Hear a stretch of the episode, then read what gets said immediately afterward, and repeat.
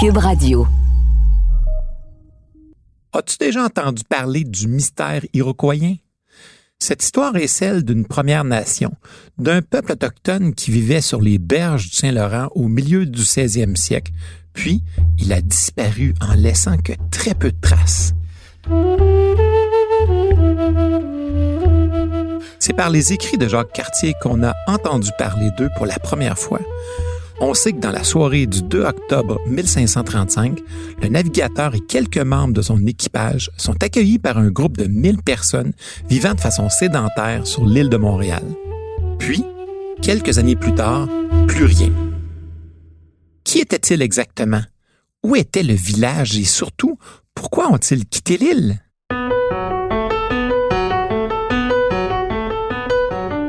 L'histoire, c'est pas comme la date de péremption des aliments dans ton frigo. Tu vas pas te transformer en monstre si t'en manges un peu. Puis bien souvent, tu te rends compte que ça peut être vraiment le fun. Ici Martin Landry, je suis professeur d'histoire. J'écoute le balado Passé date.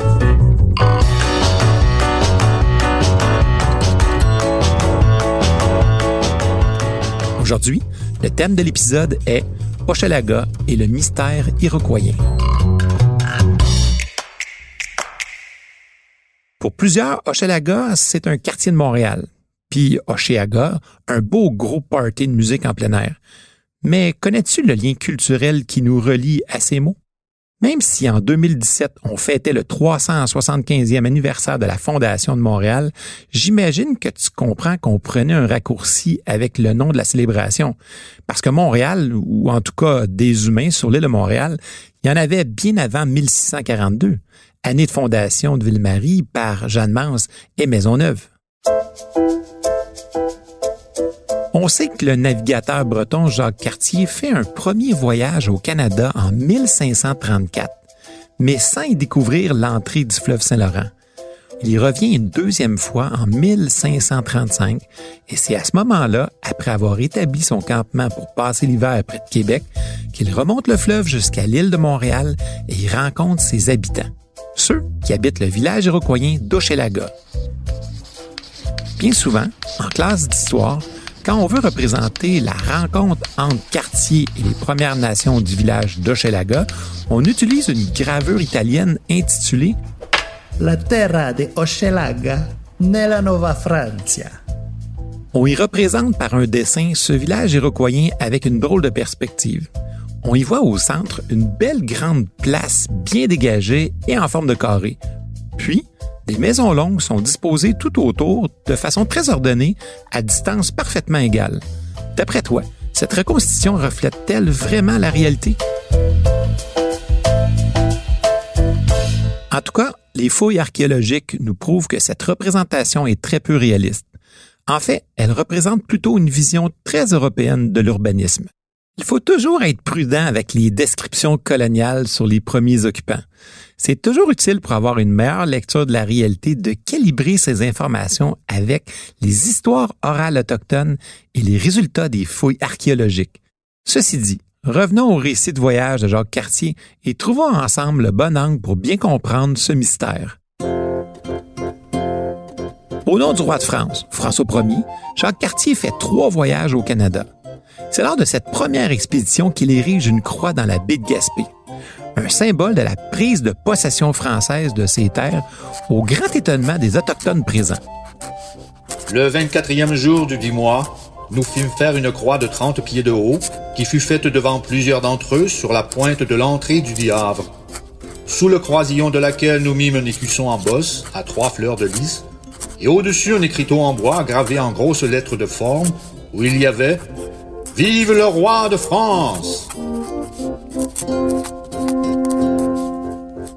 Jacques Cartier venait en quelque sorte d'inaugurer l'histoire française du Canada, mais aussi d'enclencher le processus de dépossession du territoire pour les Premières Nations au pays. Cartier revient l'année suivante, et c'est là que notre histoire d'Hochelaga et des Iroquois du Saint-Laurent commence. Lui et son équipage prennent la mer à Saint-Malo en mai 1535 pour ce deuxième voyage. Ils arrivent dans le golfe Saint-Laurent quelques 50 jours plus tard et poursuivent l'exploration entamée l'année précédente. Cartier avait ramené deux Autochtones lors du précédent voyage pour les présenter à la cour française. Ce sont ces deux hommes du pays qui guident l'équipage vers l'embouchure du grand fleuve.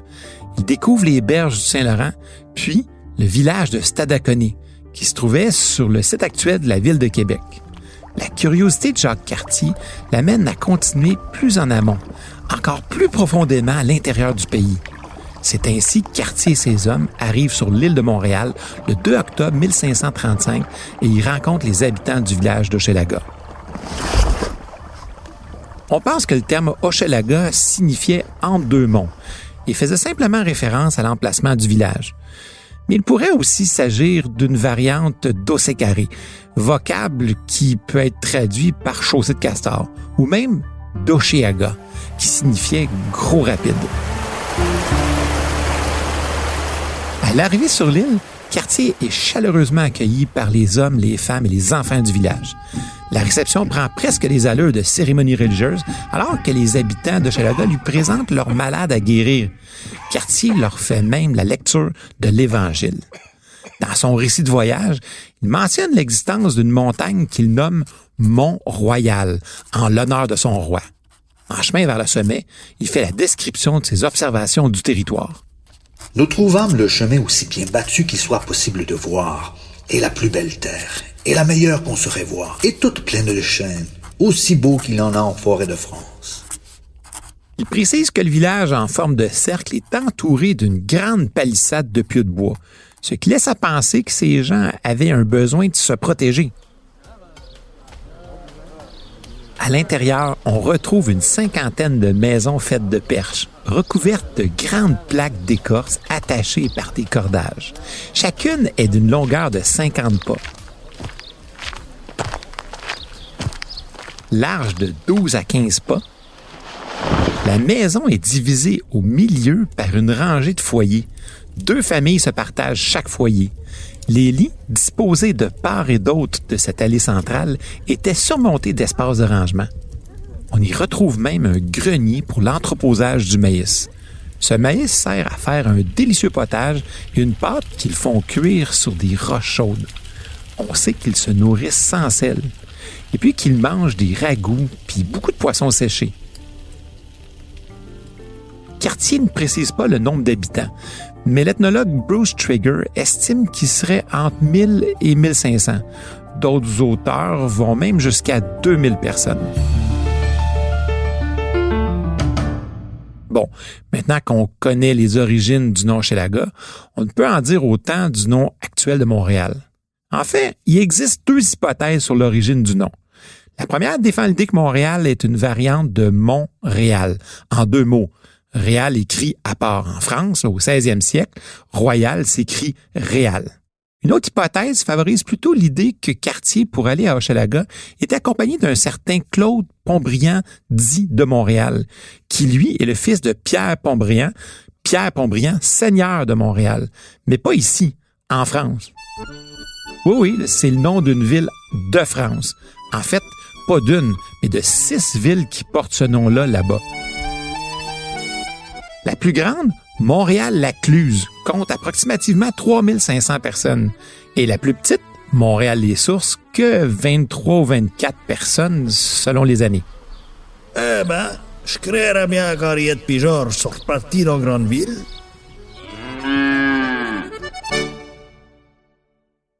Bon, revenons à notre Montréal.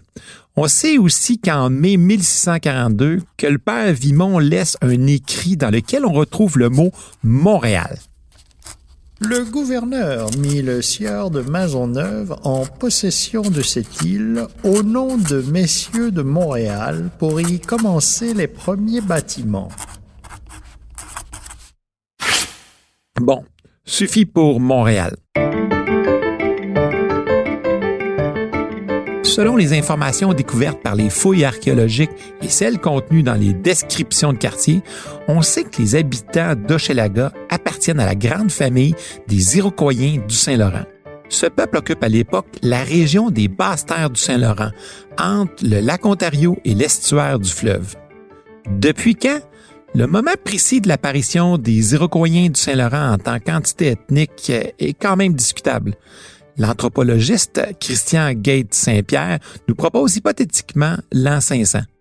C'est que les Iroquois sont sédentaires et vivent principalement de l'agriculture. Ce n'est pas un secret qu'ils cultivent ensemble le maïs, la courge et le haricot, qu'ils appelaient les trois sœurs. C'est une stratégie agricole plutôt ingénieuse et beaucoup plus efficace qu'on peut le penser.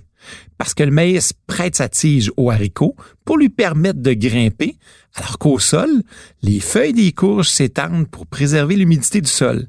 C'est quand même brillant. Bon. Mais où est donc le mystère qui entoure cette nation qui habitait la région de Saint-Laurent?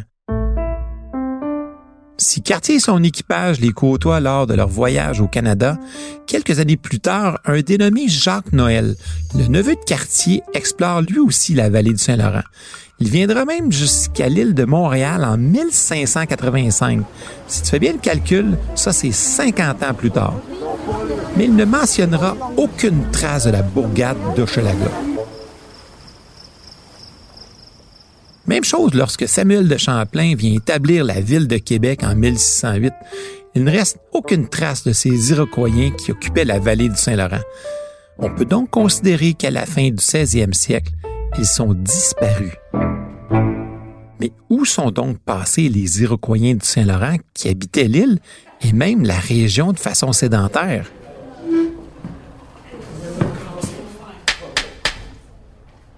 Plusieurs hypothèses sont avancées pour expliquer cette mystérieuse disparition. La première est celle du refroidissement climatique. On sait qu'au milieu du 16e siècle, cette région subit une minière glaciaire. Ce qui aurait pu entraîner une baisse importante de leur production agricole et forcer les Iroquois de Saint-Laurent à quitter la région pour se relocaliser. Si c'est le cas, on pense que ce déplacement aurait possiblement entraîné des conflits avec d'autres nations. Autre hypothèse. Les contacts avec les Européens ont très certainement introduit chez eux des maladies. On sait que ces contacts provoquent un choc bactériologique, une sorte de pandémie. Les explorateurs et les colons européens amènent en Amérique des maladies qui foudroient un nombre effarant d'Autochtones qui n'ont pas de protection immunitaire pour les combattre. Et finalement, peut-être des guerres avec d'autres nations. Des conflits possiblement causés par ce nouveau commerce avec les Européens qui change l'équilibre entre les nations et suscite la convoitise de ceux qui sont privés des nouvelles ressources disponibles. Enfin, une combinaison de plusieurs de ces facteurs pourrait aussi être responsable de leur disparition mais également de leur intégration à des nations sœurs comme la nation Wendat à proximité du lac Ontario ou chez les Mohawks plus au sud. Bref, aucune certitude. Une autre interrogation persiste encore aujourd'hui, celle de l'emplacement précis du village d'Ochelaga. Aucun vestige significatif n'a encore été retrouvé. Si on croit que Jacques Cartier est arrivé sur l'île par le fleuve, on peut prétendre qu'Hochelaga est quelque part entre la montagne et l'actuelle rue Sherbrooke. Certains experts situent le village dans l'arrondissement actuel de Ville-Marie, à la hauteur de l'avenue du Dr Penfield. Mais il pourrait aussi être dans l'arrondissement du plateau Mont-Royal ou même dans Outremont. Par contre, si l'on interprète le récit de quartier différemment, le célèbre explorateur pourrait être arrivé de l'autre côté de l'île, à tribord Et encore à tribord Allez, on retourne Par la rivière des Prairies. Dans ce cas, Hochelaga aurait été sur l'autre face de la montagne. Bien qu'on ignore encore l'emplacement exact du village d'Hochelaga, en 1925, une plaque commémorative a été installée tout près de l'entrée principale de l'Université McGill. Fait indéniable, l'Amérique et Montréal sont habités bien avant l'arrivée des Européens.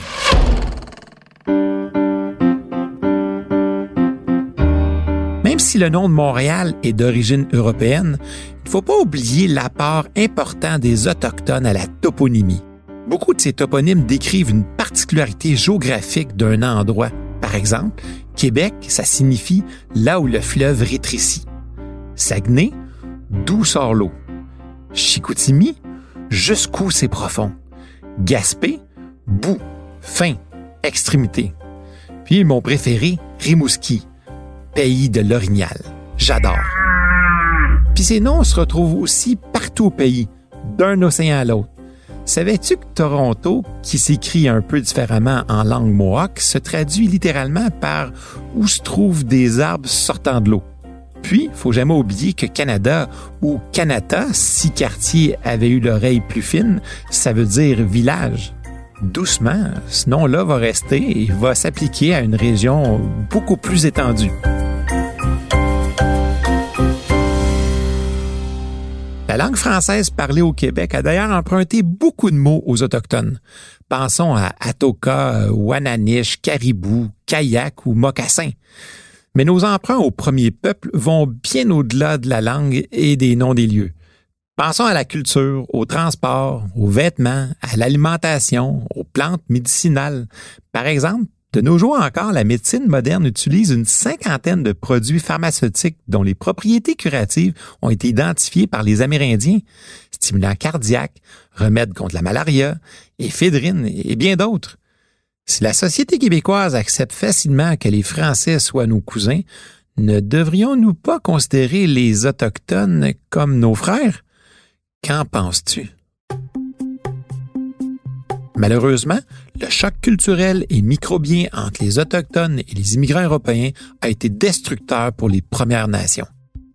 Il faut aussi souligner que la cupidité de certains administrateurs coloniaux a entraîné des inégalités entre ces sociétés.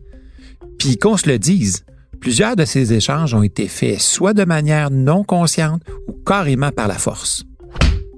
À mon avis, il serait essentiel de reconnaître et d'identifier un peu mieux la part de ces premiers humains d'Amérique à la société québécoise. Aujourd'hui, le gouvernement du Québec reconnaît 11 nations autochtones sur le territoire de la province. Les les.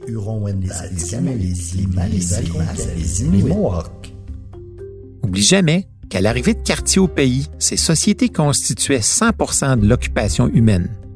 Aujourd'hui, les Premières Nations du Québec représentent approximativement 2% de la population. Heureusement, après des années de décroissance, les populations autochtones du Canada sont présentement en croissance. Avec le nouveau programme d'histoire du Québec et du Canada enseigné dans nos écoles secondaires, la contribution des Premières Nations à l'histoire du pays est mieux connue. Mais il reste encore du chemin pour évacuer certains stéréotypes tenaces. Puis ça, ben, c'est à nous tous d'y voir.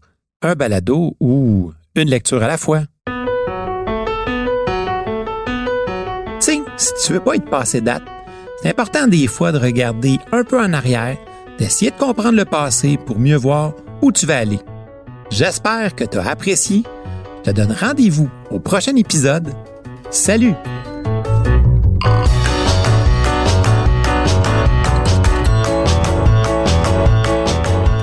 À l'animation, moi-même, Martin Landry. Au texte et à la recherche historique, j'ai été épaulé par Médéric Sioui, Raymond Bédard et René Achin. Au montage, Philippe Séguin. À la réalisation, Bastien Gagnon-La France diffusé en collaboration avec la Société des professeurs d'histoire du Québec.